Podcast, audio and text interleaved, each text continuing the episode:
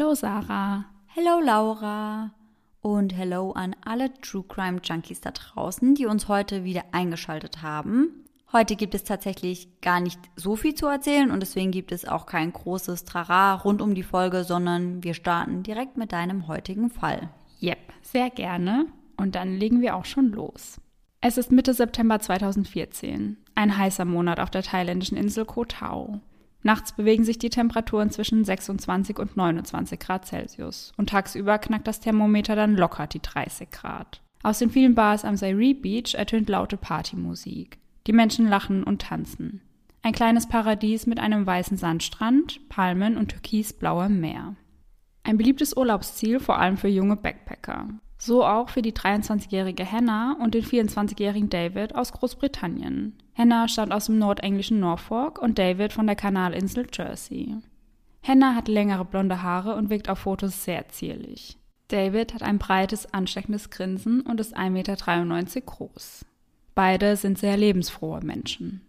Doch anders als man es jetzt wahrscheinlich vermuten würde, sind die beiden kein Paar und sind auch nicht gemeinsam nach Thailand angereist. Mhm. Denn sie haben sich erst vor Ort kennengelernt. Sie sind in der gleichen Bungalow-Anlage namens ja. Ocean View untergekommen. Okay, aber wenn man alleine als Backpacker unterwegs ist, dann ist das ja ganz normal, dass man richtig viele neue Leute in seiner Unterkunft trifft. Also die beiden waren nicht mal alleine unterwegs. Mhm. Also sie waren mit ein paar Freunden unterwegs und sind beide am 12. September angereist, aber die beiden Gruppen haben sich wohl untereinander ziemlich gut verstanden. Oh, aber voll cool. Ja. Und Hennas Eltern waren erst gar nicht begeistert davon, dass sie nach Thailand fliegt, weil sie waren halt der Meinung, dass es einfach zu gefährlich mhm. ist. Aber Henna hat sich davon nicht abbringen lassen. Sie wollte einfach mal eine Pause vom Alltag haben, weil sie hat gerade das erste Jahr ihres Masterstudiums abgeschlossen. Und zwar in Essex studiert die junge Frau Language and Speech. Und Essex, sagt ihr vielleicht noch was von mhm. unserem anderen Fall? Da kam nämlich auch Grace Millane her. Genau, ja, ich erinnere mich. David hat gerade seinen Abschluss als Bauingenieur in der Tasche und feiert das eben gemeinsam mit seinen Freunden mit einer Reise durch Australien und Südostasien. Gegen 19 Uhr am Abend des 14. September machen sich Hannah, David und deren Freunde auf zum Sairee Beach in eine Bar. Und dort entsteht dann auch das allerletzte Foto der Gruppe. Um Mitternacht trennt sich die Gruppe. Hannah und ihre Freunde machen sich auf den Weg zu einer Strandbar, der AC Bar. Währenddessen geht David zu einem Supermarkt und schlendert durch die Straßen von Koh Tao. Um 2.08 Uhr in der Nacht schließt er sich dann wieder Hannah und ihren Freunden an. Nur kurz darauf, gegen 2.15 Uhr, verlassen Hannah und David die Bar und laufen gemeinsam am Strand entlang. Ein Bad bei Mondlicht, einfach etwas Zweisamkeit, das wird man später nicht mehr feststellen können. Aber die beiden waren nicht in festen Händen. Die beiden waren nicht vergeben, oder? Soweit ich weiß nicht. Ja gut, dann könnte das ja schon sein, dass sie sich ja. vielleicht ganz gut gefallen haben und dann ist so ein Strandspaziergang natürlich eine ganz schöne Option. Ja, ist dann einfach eine schöne Location, dann, mhm. ne? ein bisschen Zweisamkeit zu verbringen. Allerdings. Am Montag, den 15. September gegen 6.30 Uhr in der Früh wird am Sairee Beach ein lebloser Männerkörper im Wasser entdeckt. Es ist David. Am linken Fuß trägt er eine schwarze Socke, sonst ist er komplett ohne Kleidung. Seine Leiche weist schwere Verletzungen am Kopf und am Rücken auf. Nicht weit davon entfernt liegt Hannah. Auch sie ist nicht mehr am Leben. Ihr pinkes Top ist ihr bis zur Hüfte heruntergezogen, der Slip heruntergerissen. Ihre Beine angewinkelt und auseinandergezogen. Ihr Kopf und ihr Gesicht sind so schwer verletzt, dass man die junge Frau kaum noch erkennen kann. Die Tat spricht sich auf der kleinen Insel schnell rum, und dann tauchen auch einige Schaulustige am Tatort auf. Sie schießen Fotos von den toten Körpern und posten diese auf Social Media. Ich finde das so furchtbar, dass Leute das machen. Ja, ich auch. Ich kann das gar nicht nachvollziehen. Vor allem, wie schlimm muss das für die Verwandten dann sein, wenn die solche Fotos dann entdecken? Eben. Und was haben die Personen auch, wenn sie davon ein Bild machen? Ja, ich. Das frage ich mich. Frag's mich auch. Als wäre es nicht schon schlimm genug, das zu sehen. Ich meine, wenn sie das nicht an die nächstbeste Klatschzeitung verkaufen ja. möchten, dann haben sie ja gar nichts davon und behindern eigentlich ja nur die Rettungssanitäter und ja. Co. Und sie haben auch nicht nur Fotos gemacht, sondern trampeln auch am Tatort herum und zerstören halt so auch wahrscheinlich wertvolle Spuren. Ja, wahrscheinlich. Und die Polizei ist dort halt sowieso schon komplett überfordert, weil mhm. auf der Insel sind eben nur sechs Polizeibeamte. Einfach weil die Insel okay. so klein ist. Mhm, ja, klar. Und die waren dann schon mit der Tatortsicherung komplett überfordert. Und wenn dann noch so viele Leute da sind, mhm. die das Ganze noch behindern, macht es halt ja, nicht einfacher. Die ganze Insel steht unter Schock. Der Ort, an dem Hannah und David gefunden wurden, ist von Tempeln umgeben. Also dieser Ort wird von den Thais als spiritueller Ort verehrt. Und einer der Beamten sagt daraufhin dann auch, dass er hofft, dass Gott denjenigen richten wird, der für diese Tat verantwortlich ist. Aber wie kann das alles sein? In der Nacht zuvor hatte ganz in der Nähe eine Beachparty stattgefunden, auf der bis in die Morgenstunden gefeiert wurde. Doch niemand hatte etwas von der schrecklichen Tat mitbekommen, die sich nur wenige Meter entfernt von den Tanzenden abgespielt hat. Und das war wirklich nur wenige Meter? Weiß man, wie weit das ungefähr entfernt war? Ich weiß nicht genau in Metern, aber es war wohl der einzige Ort am Strand, der nicht so leicht einsehbar war, mhm. weil dort einige Felsen liegen und wohl genau hinter diesen Felsen wurden die Leichen dann gefunden. Ach, okay, aber es war wirklich unmittelbar an dieser Strandparty, ja, ja. am gleichen Strand. Genau, ja. Und der Sari Beach, der ist der bekannteste auf Koh Tao. Mhm. Und da ist halt auch nachts und abends einfach viel los. 35 Meter vom Tatort entfernt finden die Polizeibeamten einen blutigen Spaten. Sie vermuten, dass es sich hierbei um die Tatwaffe handeln könnte. Und genau zu dieser Zeit sind einige Fähren kurz davor von Koh Tao abzulegen. Die Beamten verhindern das aber und befragen die Leute auf den Fähren, weil der oder die Täter könnte ja dadurch einfach von der Insel fliehen.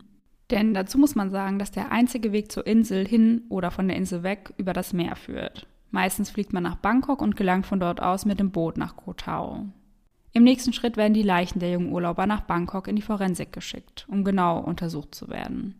Die Beamten hoffen, durch die Untersuchung auch nur einen Ansatzpunkt zu erhalten, denn bisher haben sie gar keine Ahnung, wer das getan haben könnte. Bei der Untersuchung kommt raus, dass Hannah mehrfach vergewaltigt worden ist.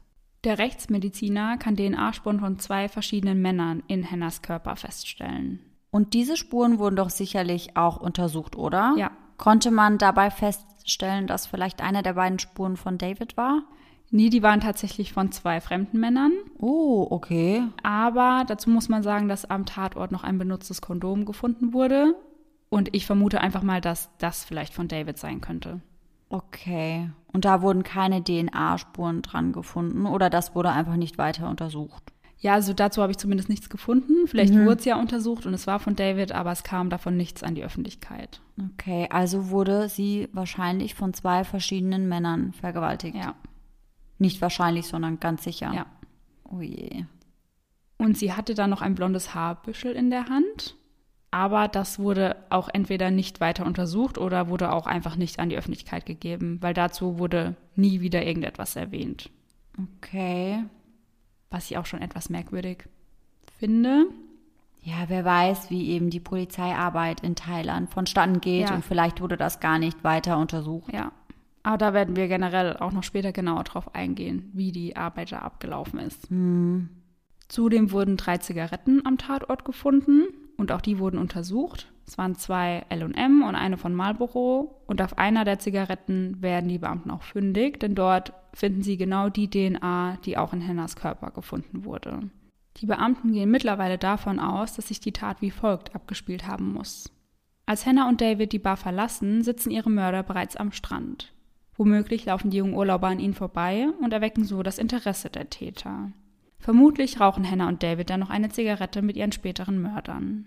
Anschließend verabschieden sie sich von den Männern, suchen sich einen ruhigen Fleck und fangen an, sich auszuziehen.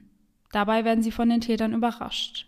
David versucht noch gegen die Angreifer zu kämpfen und wird dann als erstes erschlagen. Als David tot ist, attackieren sie Hannah, vergewaltigen sie und erschlagen sie dann ebenfalls mit dem gefundenen Spaten.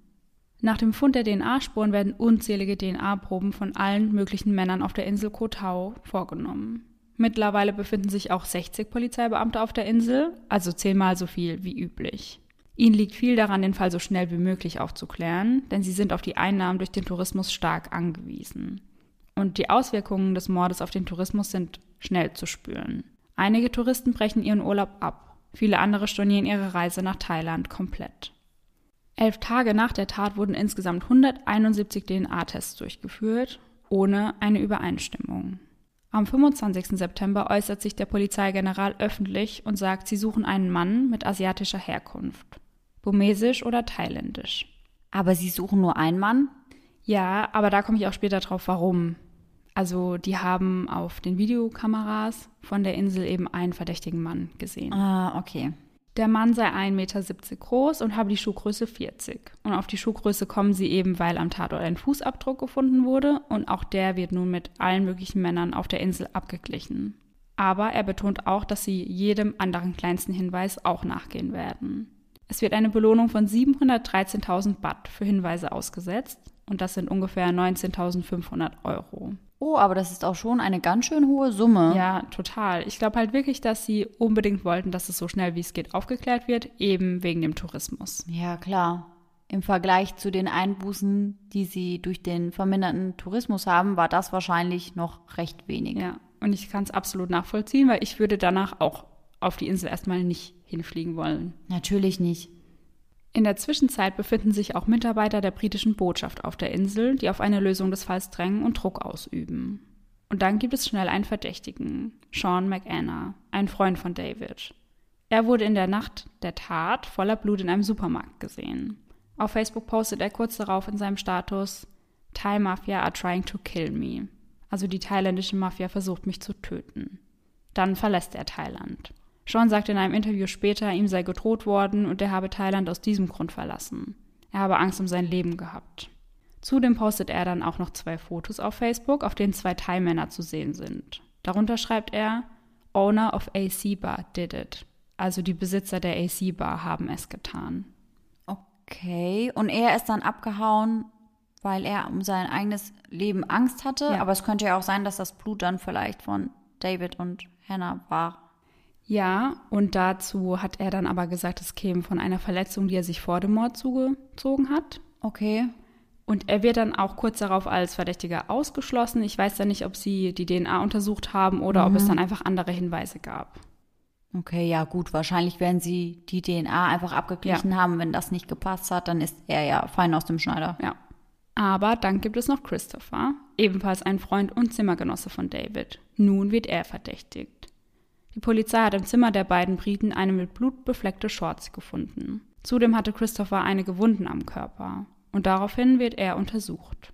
Doch es stellt sich schnell heraus, dass es sich bei den Wunden um ältere Wunden handelt und seine DNA wird eben auch mit der vom Tatort verglichen und auch das passt nicht. Und was hat es mit dieser blutigen Hose auf sich? Also scheinbar kam das von seinen älteren Verletzungen, dass er da eben ist vielleicht Blut- irgendwas wieder aufgegangen oder Ja, so. Genau. Christopher sagt über die Zeit in Thailand, es sei die schlimmste seines Lebens gewesen. Und ich kann mir das auch gut vorstellen, wenn du deinen Freund verlierst und dann wirst du auch noch verdächtigt. Also, und ich glaube, die Thais sind da wahrscheinlich auch nicht so nett zu verdächtigen.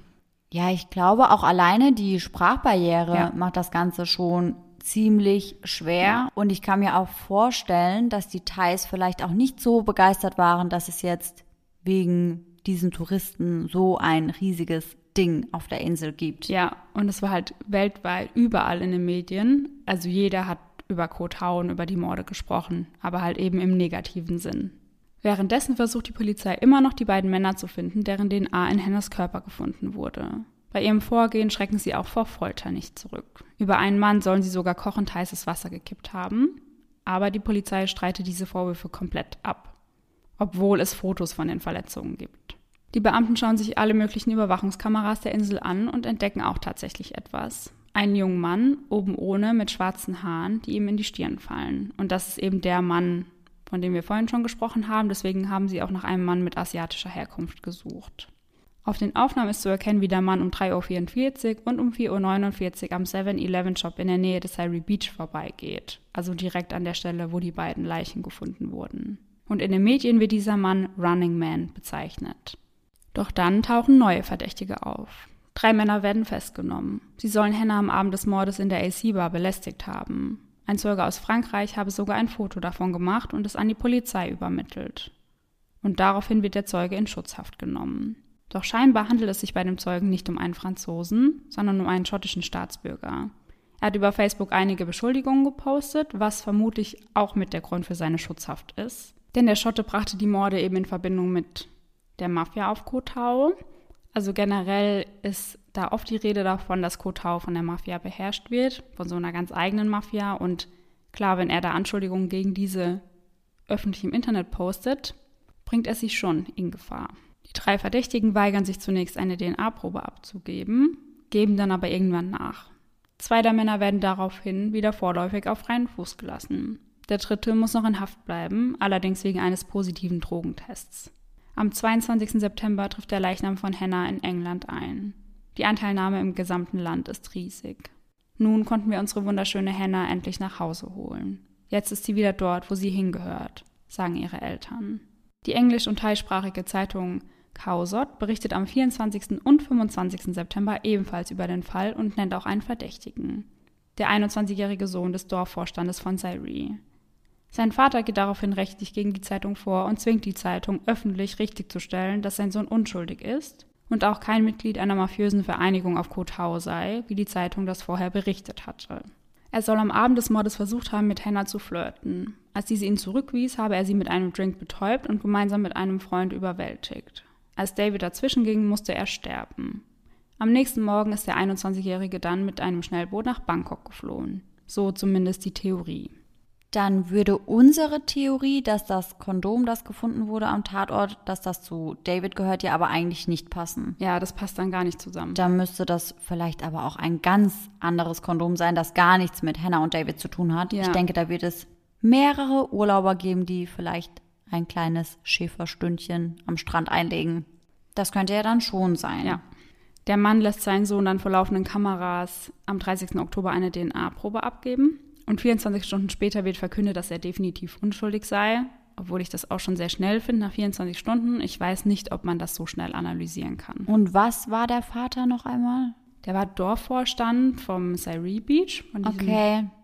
Und er ja, ist generell dort ein sehr einflussreicher Unternehmer. Genau, das wollte ich nämlich eben auch sagen. Man weiß ja eben nicht, wie einflussreich und mächtig er dort ist. Ja. Und dann kann das Ganze schon einfach mal etwas schneller mhm. gehen und vielleicht auch nicht ganz so korrekt. Ja, die Zeitung entschuldigt sich dann in einem Artikel öffentlich und zahlt auch ein Schmerzensgeld an die Familie für die falschen Anschuldigungen.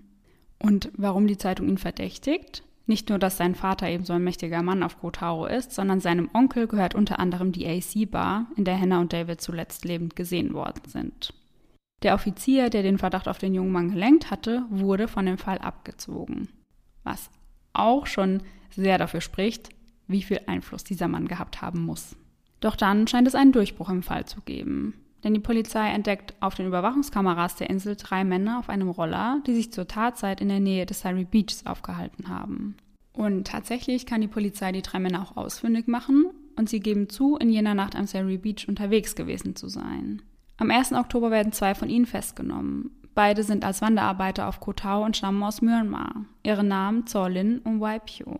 Die beiden Männer kommen 2012 mit 18 Jahren nach Thailand. Dort lernen sie sich auf Kotao in einer Arbeitersiedlung kennen, wo sie sich mit drei anderen Männern ein Zimmer teilen.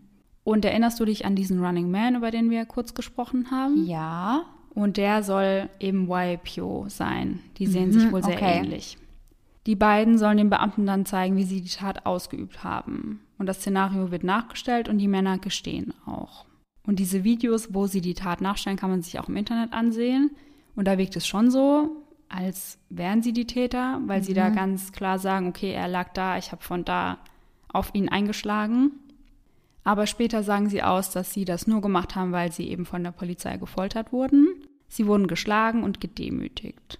Sie mussten sich vor den Beamten nackt ausziehen und die Beamten haben dann Fotos von ihnen gemacht. Aber die Polizisten sagen, dass die DNA-Spuren ganz eindeutig zu den beiden Männern passen würden. Okay, schwierig. Ja. Also ich muss schon sagen, dass ich das gerade bei der Polizeiarbeit schon auch etwas anzweifeln würde. Ja. Denn ich kann mir auch vorstellen, dass sie auch einfach irgendeinen Verdächtigen ja. haben wollen, den sie dann verknacken können. Genau. Damit der Tourismus wieder auflebt. Genau, dass sie sagen können, wir haben hier alles im Griff, die Täter haben wir verhaftet und ihr könnt wieder nach Koh Tao reisen. Und ich kann mir auch vorstellen, dass man nach ein paar Stunden schlimmer Folter irgendwann alles gestehen würde. Ja, wir kommen auch später dazu, was die Polizei ihnen angedroht hat. Genau, und ich glaube, da hätte ich wahrscheinlich auch gestanden. Aber weiter sagen sie, dass einer der Verdächtigen Davids Handy bei sich gehabt haben soll. Sie hätten dafür sogar die National Crime Agency kontaktiert und die hätten eine Seriennummer abgeglichen und so das Handy eben genau zu David zuordnen können. Aber einiges passt hier nicht ganz zusammen. Die ganze DNA-Analyse ging, wie ich vorhin schon gesagt habe, auch hier sehr, sehr schnell. Und einige Leute sagen eben, so schnell kann es gar nicht gehen. Also die können die gar nicht abgeglichen haben, sage ich mal. Da stellt sich natürlich die Frage, ob, wie du eben gesagt hast, die Polizei hier einfach einen Sündenbock sucht. Ja, ich frage mich auch, wenn so eine kleine Insel sechs Polizeibeamte hat, wie sind sie in der Lage, eine DNA-Probe innerhalb von nicht mal 24 Stunden zu untersuchen? Also zu diesem Zeitpunkt waren ja dann schon 60 Beamte vor Ort. Und ich weiß auch nicht, also irgendwie hieß es ja vorher, die Leichen wurden nach Bangkok in die Forensik geschickt. Ah ja, okay, das würde es erklären.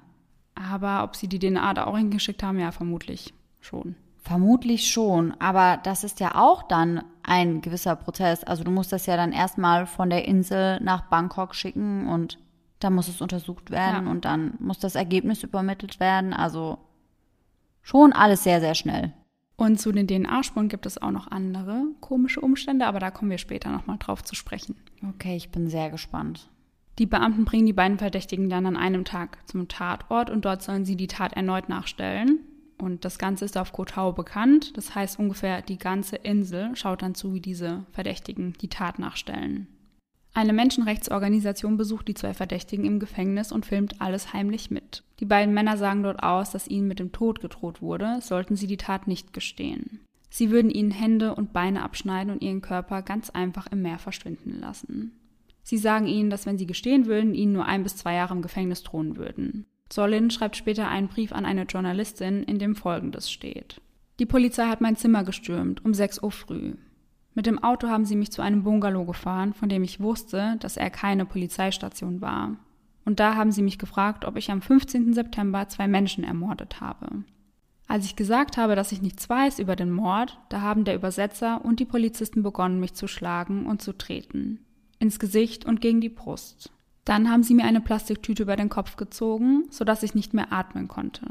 Ungefähr fünf von ihnen waren im Raum. Und jedes Mal, wenn ich gesagt habe, ich wisse nichts, haben sie mich mehr gefoltert. Aber sie haben gesagt, wenn ich nicht gestehe und das Dokument unterschreibe, dann werden sie mich erschießen. Und niemand wird je davon erfahren. Und während sie das sagten, hielt einer eine Pistole an meinen Kopf. Also habe ich beschlossen zu unterschreiben und sie waren glücklich. Am 21. Oktober widerrufen die beiden ihre Geständnisse. Die Polizei streitet die Vorwürfe weiterhin vehement ab. Das sind jedoch nicht die einzigen Unstimmigkeiten bei der Polizeiarbeit. Die beiden Verdächtigen erhielten erst vier Tage nach ihrer Festnahme Unterstützung durch einen Anwalt. Und zudem war bei den Verhören kein zugelassener burmesischer Dolmetscher anwesend. Auf der Tatwaffe werden ebenfalls DNA-Spuren gesichert. Eine von David und eine andere männliche DNA, die aber weder zu dem einen noch zu dem anderen Angeklagten passt. Anfang November sind sogar einige Ermittler von Scotland Yard auf Koh Tao, werden dort jedoch nur als Beobachter und Fragesteller zugelassen und dürfen keine aktiven Ermittlungen führen. Im Gerichtssaal Nummer 5 des Provinzgerichts Koh Samui beginnt am 8. Juli 2015 der Prozess gegen die beiden Wanderarbeiter. Die Familien der beiden Getöteten sind dafür auch extra angereist. Der Prozess dauert fast drei Monate. Und während des Prozesses werden Solin und YPO von sieben Anwälten vertreten und die arbeiten alle pro bono, also bekommen dafür kein Geld.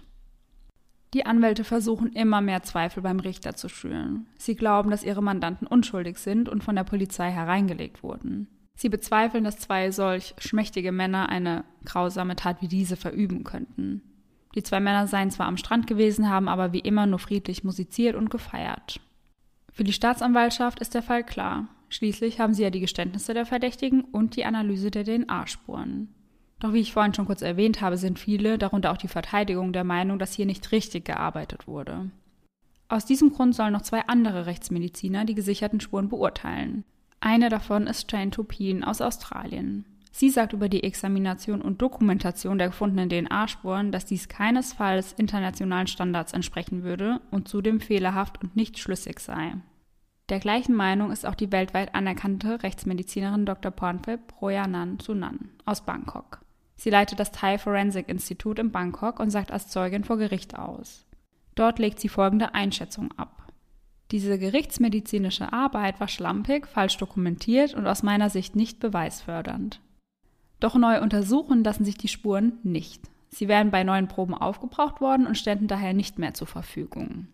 Und das war das, was ich vorhin meinte, dass es zu den DNA-Spuren noch etwas komische Umstände gibt und ich finde es schon etwas seltsam, dass die auf einmal nicht mehr da sind und nicht mehr untersucht werden können. Ja, das wirkt schon ein bisschen so, als würde man das vielleicht vertuschen wollen Ja. oder als wäre da irgendwas nicht ganz koscher. Mhm. Weiterhin sagt sie, dass sie davon ausgeht, dass der Fundort am Surrey Beach nicht der Tatort sein muss. Und somit kommen wir zu einer anderen Theorie über den Tathergang. Hannah habe sich am Abend des 14. September in der AC-Bar mit dem Personal gestritten, woraufhin sie von ihnen bis zu ihrer Unterkunft verfolgt wurde. David hat sie also begleitet, um sie zu schützen. Der Überfall und der Mord sollen dann also in der Unterkunft passiert sein und man habe die Leichen erst anschließend an den Strand gebracht. Und das würde natürlich erklären, warum am Strand niemand etwas davon mitbekommen hat. Die Eltern von David stellen sich während dem Prozess die Frage, geht es hier überhaupt noch um die Ermordung von David und Hannah oder um eine gesellschaftspolitische Schlacht? Nach einer dreimonatigen Verhandlung und einer zweimonatigen Beratung fällt am 24. Dezember 2015 um 10.20 Uhr in Saal 6 des Provinzgerichtes in Huatanon das Urteil. Insgesamt wurden 34 Zeugen gehört. Es sind so viele Journalisten vor Ort, dass nicht einmal alle in den Saal passen. Die beiden Männer werden wegen des Doppelmordes und der Vergewaltigungen zum Tode verurteilt. Sie sollen durch die Giftspritze hingerichtet werden. In der Urteilsbegründung heißt es, dass die Beweisführung der Staatsanwaltschaft eindeutig sei. Dieses Urteil löst nicht nur Entsetzen in Thailand, sondern auch in Australien und Großbritannien aus. Für die jungen Männer geht es jetzt also in die Todeszelle der Strafanstalt Bangkwang in Bangkok. Davor wurde ihnen ja aber gesagt, dass sie wahrscheinlich nur ein bis zwei Jahre bekommen würden, richtig? Genau, ja. Und jetzt ist es dann doch die Todesstrafe. Ja. ja. Kleiner, aber feiner Unterschied, ne? Ja, ganz kleiner, aber feiner Unterschied. Und diese Strafanstalt, in die sie kommen, ist eine der berüchtigsten Haftanstalten der Welt. Dort sind sie nur noch eine Nummer. 590018 und 590082. Und obwohl das Gefängnis nur für 3500 Menschen ausgelegt ist, sitzen 6000 Verbrecher dort ein.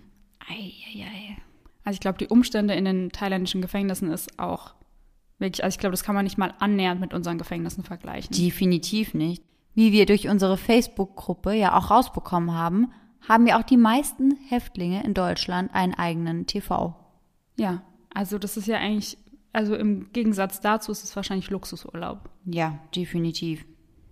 Davids Familie äußert sich am Tag des Urteils öffentlich dazu. Zolin und Waipio haben jetzt im Gefängnis Zeit, um über ihre schrecklichen Verbrechen nachzudenken. Der thailändische Gerichtsprozess war sichtbar sehr fair und effektiv. Wir haben unseren Sohn David für immer verloren und die Familie Witheridge wurde in ähnlicher Weise von diesem Verbrechen getroffen und zerstört.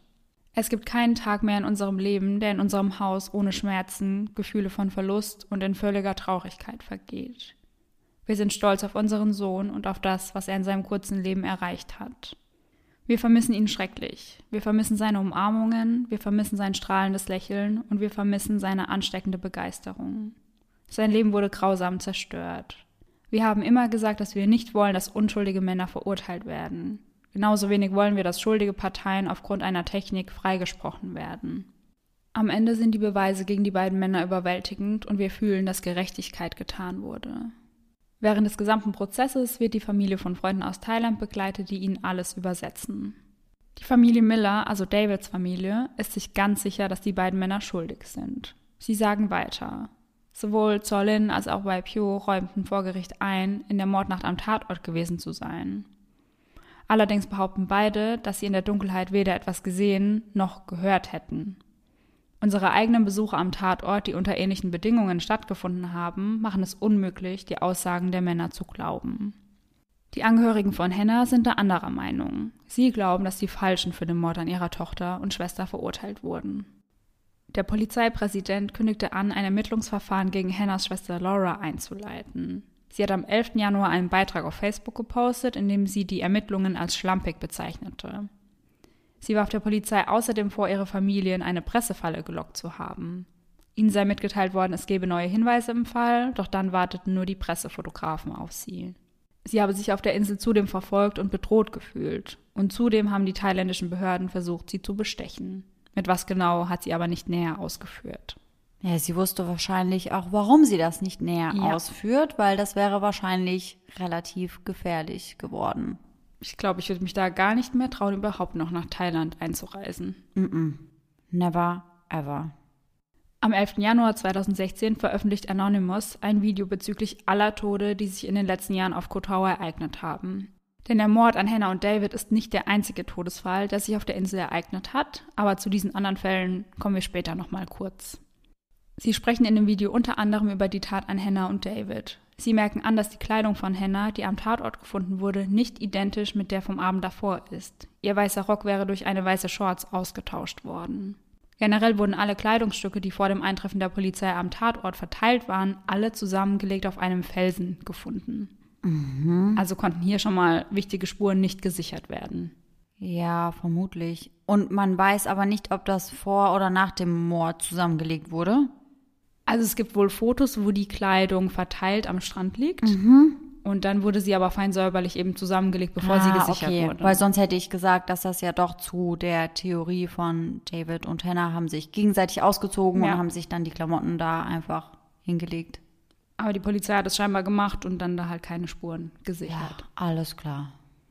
Und die Leichen, das habe ich vorhin nicht mit erwähnt, wurden von einem Hotelbesitzer gefunden. Und er ist die ganze Zeit am Tatort zu sehen. Also er ist auf richtig vielen Fotos direkt neben dem Polizisten hinter der Absperrung, wo ich mich auch frage, was hat er da zu suchen?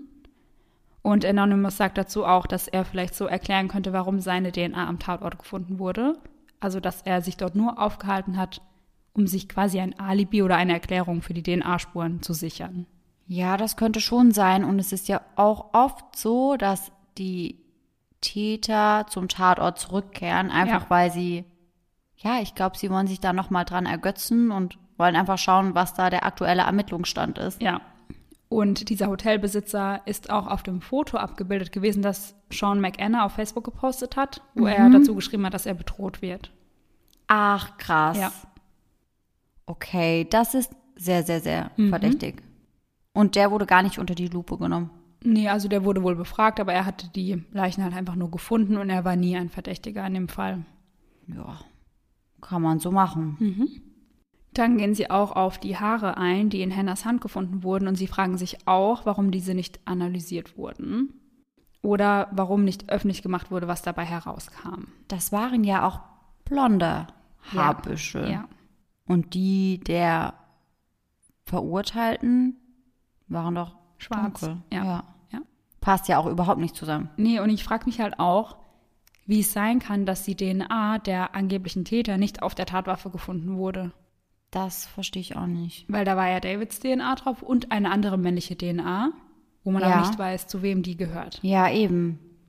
Doch selbst drei Jahre nach der schrecklichen Tat ist der Prozess noch nicht rechtskräftig geschlossen. Die beiden Verurteilten sehen nur noch eine Chance. Die Berufung durch den obersten Gerichtshof, welche am 23. August 2017 beim Provinzgericht Samui eingereicht wird.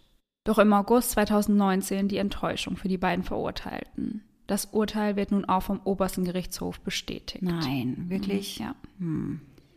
Und wenn die beiden halt wirklich unschuldig sind, das ist ja das Schlimmste, was dir passieren kann, dann zum Tode Ja. verurteilt zu werden und dann jahrelang in so einem schrecklichen Gefängnis zu sitzen. Auf jeden Fall. Und ich finde auch einfach, es gibt einfach viel zu viele Unstimmigkeiten und zu wenige Beweise, Ja.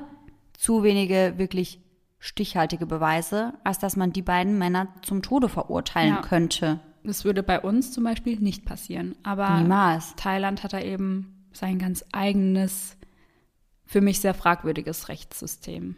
Ja, und ich bin auch immer noch der festen Überzeugung, dass das halt einfach dem Tourismus Ja. zuliebe so ausgelegt wurde Ja. und dass da eigentlich gar nicht wirklich irgendjemand dran glaubt, dass das wirklich die beiden Täter waren. Es könnte ja auch sein, dass es dieser Sohn von dem Unternehmer war. Ich finde, für Genau. ihn würde vielleicht mehr sprechen als für die beiden. Ja, auf jeden Fall. Oder für den Hotelbesitzer, Ja, ja. der die Leichen gefunden hat.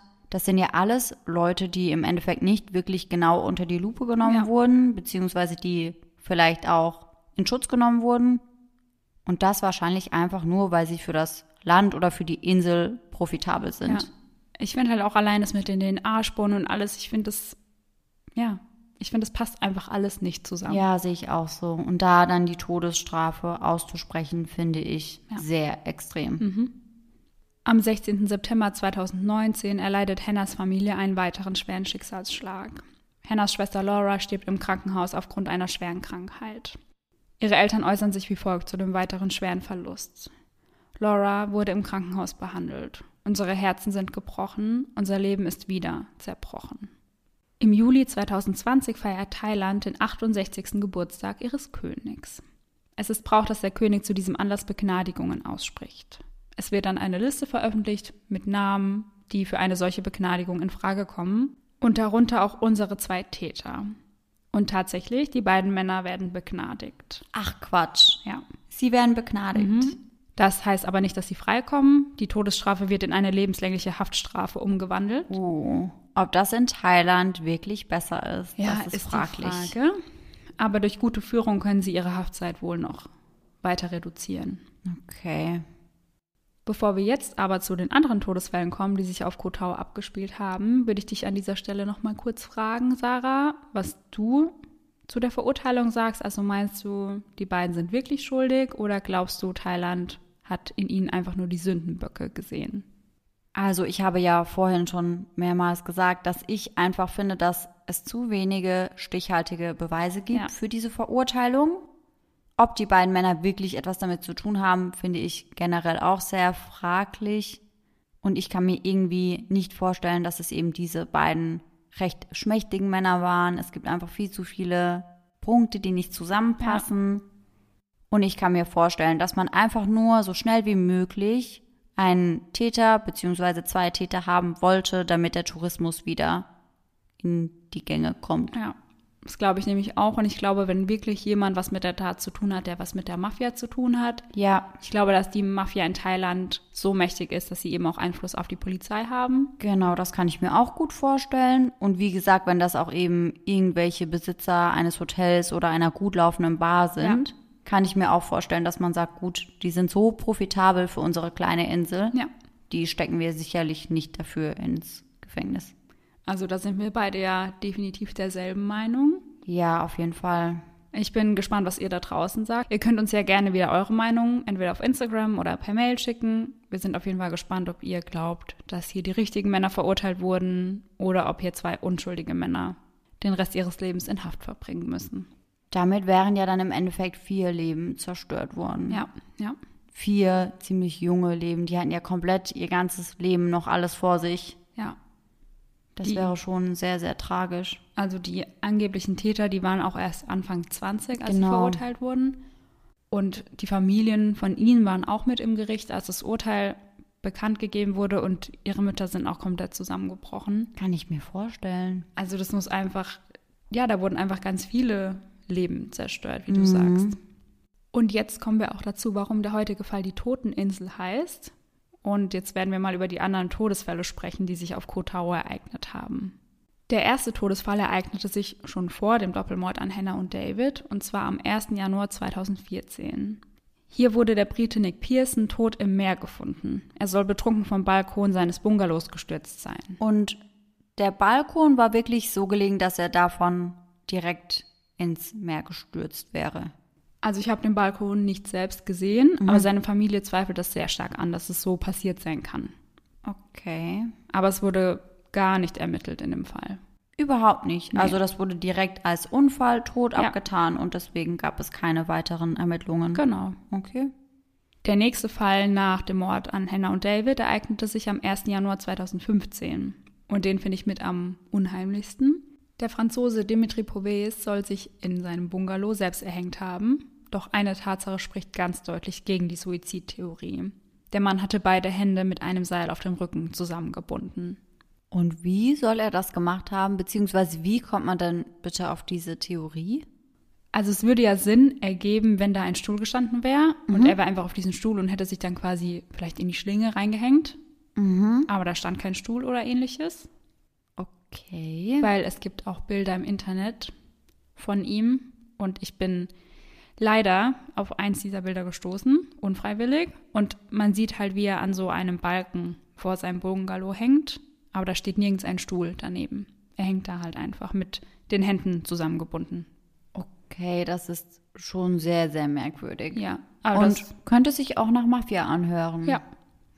Und das wurde eben einfach als Suizid abgetan und da wurde auch nicht ermittelt. Okay. Noch im selben Monat der nächste Vorfall. Am 21. Januar wird die 23-jährige Britin Christina Annesley tot in ihrem Bungalow aufgefunden. Angeblich starb sie nach der Einnahme von Medikamenten. Christine hatte vorher getwittert, dass sie sich eine Erkältung zugezogen habe. Aber da wurde auch nicht weiter ermittelt. Sie sei halt an natürlichen Umständen gestorben. Wie alt war sie? 23. Okay, ja, merkwürdig. Dann blieb es zwei Jahre ruhig auf der Toteninsel bis zum 9. Januar 2017. Der 26-jährige Brite Luke Miller wird tot im Pool der Sunset Bar am Surrey Beach gefunden. Auch ein Miller. Ja. Verrückt. ja. Laut dem Beamten sei Luke betrunken auf das DJ-Dach gestiegen und von dort aus in den Pool gesprungen. Beim Sprung habe er sich so stark am Kopf verletzt, dass er daraufhin ertrunken sei. Doch seine Familie glaubt keineswegs an einen Unfall. Sie sind der Meinung, dass Luke ermordet wurde. Aber auch hier wurde nicht ermittelt. Okay, aber dass er vielleicht wirklich von diesem Dach gesprungen ist in den Pool und sich verletzt hat, das könnte ja schon sein. Ja, ich habe da nur gelesen, irgendwie gab es dafür keine Beweise, also keine Videoaufnahmen oder irgendwas. Okay. Die Familie zweifelt die Unfalltheorie aber komplett an. Mhm. Im Februar verschwindet die 24-jährige Russin Valentina auf Kotau spurlos. Sie brach zu einem Tauchgang auf, von dem sie nie wieder zurückkehrte. Bis heute hat man keine sterblichen Überreste der jungen Frau finden können. Man geht hier allerdings davon aus, dass sie beim Tauchen ertrunken ist, weil sie sich einfach überschätzt hat. Und ich glaube schon, dass es auch sein kann, weil sie wohl gerne im offenen Meer getaucht ist und auch oft gesagt hat, dass sie sehr weit tauchen kann ohne Ausrüstung. Und vielleicht hat sie die Wellen oder das Wetter an dem Tag unterschätzt und ist dabei Ja. wirklich ertrunken. Das kann gut sein. Ja. Der letzte Todesfall ist der von Elise Dalmagne, eine 30-jährige Belgierin. Sie wird am 27. April tot im Dschungel gefunden, aufgehängt an einem Baum. Was merkwürdig ist, das Ganze wird von den thailändischen Behörden zunächst nicht an die Öffentlichkeit gebracht. Erst als ihre Mutter am 20. Juni einen Hilferuf auf Facebook startet, gehen die Behörden mit dem Tod an die Öffentlichkeit. Die offizielle Todesursache, auch hier Suizid. Doch auch in diesem Fall glaubt die Familie nicht daran. Und dazu werde ich jetzt aber nicht allzu viel erzählen, weil ich zu dem Fall wahrscheinlich eine ganz eigene Folge machen werde, weil es da sehr, sehr viele Unstimmigkeiten gibt, Okay. wo ich denke, das hätte eine ganz eigene Folge verdient. Da bin ich richtig gespannt. Und selbst wenn man auf die Seite des Auswärtigen Amtes geht, wird vor den Gewaltverbrechen auf Koh Tao gewarnt. Es käme häufig zu Vergewaltigungen und Raubüberfallen, teilweise mit Todesfolge. Das ist dann auf jeden Fall kein Reiseziel, das man sich unbedingt aussuchen sollte. Wurde von meiner Liste erst einmal gestrichen.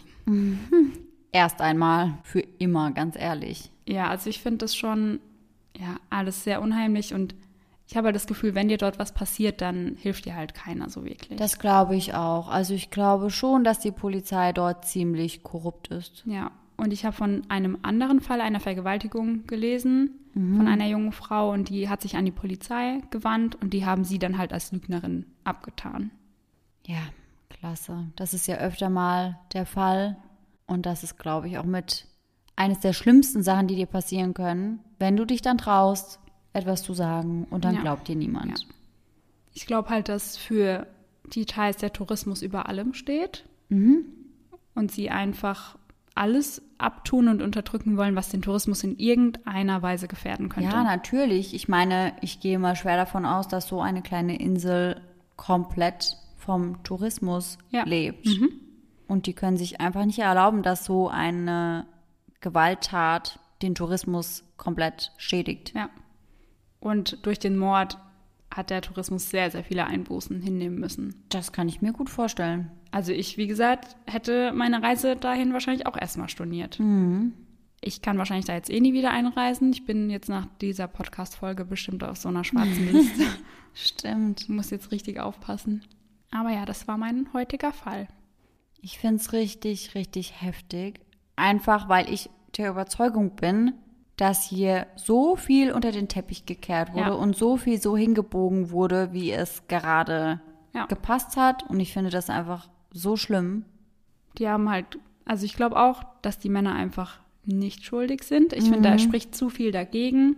Einfach, ja, wir nehmen halt jetzt mal zwei Wanderarbeiter und verhaften die halt mal. Ja. Und gut ist, dann ist das Thema erledigt. Ja, und selbst wenn sie schuldig sein sollten, es gibt einfach nicht genügend Beweise. Ja. Und dann kann man nicht einfach zwei Männer zum Tode verurteilen, obwohl man nicht hundertprozentig nachweisen kann, dass diese Personen überhaupt irgendwie involviert Ja. waren. Ich meine, sie sagen zwar, die DNA-Spuren hätten übereingestimmt, aber dass die auf einmal nicht mehr verwendbar sind, finde ich halt einfach sehr, sehr verdächtig. Eben, und es kommt ja auch noch dazu, dass ja eigentlich, selbst wenn diese Spuren gepasst hätten, noch eine weitere Person mit beteiligt sein Ja. müsste, denn es wurden ja noch weitere DNA-Spuren gefunden, die eben nicht zu diesen zwei Männern passen. Ganz genau. Also ist der Fall eigentlich nicht abgeschlossen. Ja. Also ich finde, eigentlich kann man schon fast sagen, dass er auch ungelöst ist. Also offiziell ist er gelöst, aber ich finde, für mich ist er nicht, nicht ganz gelöst. Ja, es gibt definitiv noch viel zu viele ungelöste Fragen. Ja. Und wie vorhin schon gesagt, sind wir sehr gespannt, was ihr zu dem Fall zu sagen habt. Genau, und jetzt würde ich sagen, starten wir dann direkt wieder mit einer unserer Geschichten. Yay! So, und da Laura ja den heutigen Fall erzählt hat, darf ich die heutige Gruselgeschichte vorlesen. Und diese Geschichte kommt dieses Mal von der lieben Mona. Dankeschön für deine Geschichte. Und ich würde sagen, wir starten jetzt direkt. Eine gute Freundin war vor vielen Jahren ganz frisch verliebt. Da beide noch zu Hause wohnten und sich etwas näher kommen wollten, ohne dass die Eltern das mitbekommen, sind sie mit seinem Auto in eine Walddichtung gefahren. Er war gerade 18 geworden, sie war 16 Jahre alt. Sie saßen nachts in seinem Auto und küssten sich und lachten viel. Sie hatten eine wunderschöne, verliebte Zeit. Sie hatte zu Hause erzählt, bei ihrer besten Freundin zu schlafen, so wie wir es ja alle wahrscheinlich schon einmal gemacht haben. Ja. Also, das hat auch Mona geschrieben, also gehe ich mal davon aus, dass Mona das auch schon mal gemacht hat. Als die beiden Verliebten so kuschelten und redeten im Auto, dösten sie bei schöner Musik ein. Plötzlich hörten sie seltsame Geräusche. Er schreckte hoch. Sie konnte sich die Geräusche erst nicht erklären. Es waren die Schreie einer Frau. Er wollte nachsehen, was los ist und ob er helfen kann. Sie wollte nicht, dass er geht. Es war mittlerweile vier Uhr morgens. Er nahm aus dem Kofferraum eine große Taschenlampe mit, die im Notfall auch als Waffe dienen konnte. Er sagte ihr kurz zu warten. Er wollte nur nachsehen und dann die Polizei rufen. Leider war das vor der Handyzeit, sie hatten also kein Telefon dabei. Er ging also weg und sie wartete und wartete und wartete. Sie hatte große Angst und traute sich nicht aus dem Auto, und das hätte ich mich vermutlich auch nicht getraut. Niemals. Plötzlich hörte sie einen lauten Knall auf dem Autodach. Es klang, als wäre ein Ast oder ein Stein darauf geknallt. Jetzt hatte sie noch mehr Angst. Als die Sonne dann aufging, traute sie sich endlich, die Beifahrertüre zu öffnen. Sie stieg vorsichtig aus dem Auto. Und was fand sie auf dem Autodach? Oh Gott, bitte nicht ihren Freund. Nicht ihren Freund, zumindest nicht den kompletten, sondern nur seinen Kopf. Oh mein Gott. Kennst du die Geschichte? Ich glaube, ich habe die schon mal gehört. Ja, also Mona hat nämlich geschrieben, dass sie diese Geschichte gerne immer im Schullandheim erzählt hat. Und ich kenne diese Geschichte auf jeden Fall auch. Also wir haben uns die auch öfter mal erzählt. Ist aber schon echt unheimlich, gell? Ja, definitiv. Mir ist nicht sowas auch mal passiert, aber ich saß auch mal im Auto und es hat einen Kna Schlag gegeben auf dem Autodach und es war auch abends und ich saß im Auto und habe gerade eine Sprachnachricht gemacht. Und in der Sprachnachricht hörst du dann halt voll, wie ich mich richtig erschreck. Aber das war in meinem Fall nur ein Marder, der scheinbar von keine Ahnung, wo der runtergesprungen ist. Auf einmal ist er halt auf meinem Dach gelandet und dann so an der vorderen Scheibe dann runtergerannt. Aber ich habe einen halben Herzinfarkt bekommen. Oh mein Gott, das hätte ich auch. Aber immerhin wusstest du dann direkt, was es war. Ja, ja. An mein Herz. Oh Gott. Und es wurde alles auf der Sprachnachricht festgehalten. Na super. Ja. So, und damit sind wir eigentlich auch schon wieder am Ende unserer heutigen Folge. Dann hoffen wir, dass ihr alle nächsten Sonntag wieder mit dabei seid und bis dahin schöne Träume. Bis dann. Tschüss. Tschüssi.